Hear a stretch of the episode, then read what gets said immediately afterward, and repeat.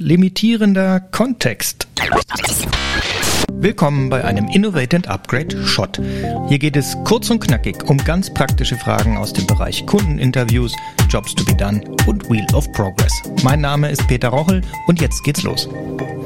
Clayton Christensen hat in einem seiner Bücher geschrieben, man solle die Umstände untersuchen und nicht den Kunden selbst. Und was damit gemeint ist, ist eigentlich nichts anderes, als wir müssen den Kontext verstehen, unter dem Menschen handeln. Natürlich in dem Versuch oder in dem Moment, wo ein Job in ihrem Leben aufgetaucht ist, den es zu erledigen gilt. Und wenn wir jetzt diejenigen sind, die eine bessere Lösung anbieten möchten und unser Produkt oder unseren Service, unsere Marke, unsere Firma an der Stelle ins Spiel bringen möchten, und dafür sorgen wollen, dass das beauftragt wird, dann muss sie natürlich besser sein, muss einen Fortschritt ermöglichen in Bezug auf die Erledigung des Jobs und wir müssen die genauen Umstände, unter denen gehandelt wird, verstehen. Das bedeutet, wir müssen zunächst mal wissen, wo dieser limitierende Kontext ins Spiel kommt und nicht nur Kontext an sich und eine gewaltige Menge an Kontext, das kann ja alles sein, hilft uns weiter, sondern wirklich nur dieser limitierende Kontext. Und der kommt ins Spiel in dem Moment, wo mehrere Ereignisse auf dem Fortschrittszyklus eingetreten sind und unsere Kunden quasi in der Situation sind, wo eine Entscheidung getroffen werden will oder soll oder sogar muss.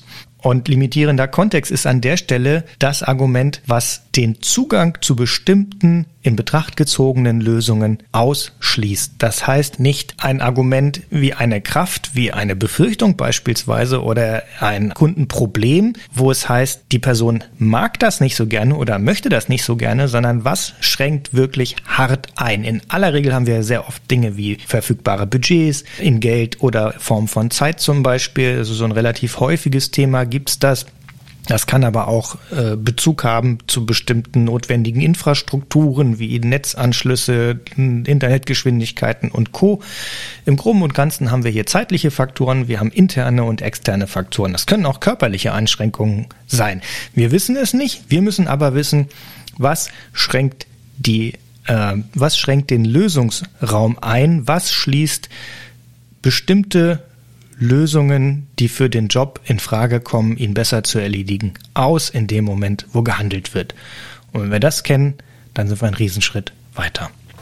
Ja, das war's auch schon wieder für dieses Mal. Alle Links zu dieser Episode findest du wie gewohnt in den Show Notes und da gibt's jetzt etwas Neues. In den Show Notes findest du ab sofort eine Telefonnummer mit einem Click-to-Call-Button, der sich übrigens aus den meisten Podcast-Playern heraus einfach antippen lässt und löst einen Anruf aus ins deutsche Festnetz nach Köln auf unsere Sprachbox. Und ich würde mich wahnsinnig freuen, wenn du mich wissen lässt, wo hörst du denn Innovate and Upgrade? Wo hast du diese Episode gehört? Was ist noch nicht dabei gewesen, worauf du seit Ewigkeiten wartest? Was wolltest du immer schon mal loswerden? Und damit könntest du mir einen Riesengefallen tun. Lass doch mal hören. Danke und bis bald.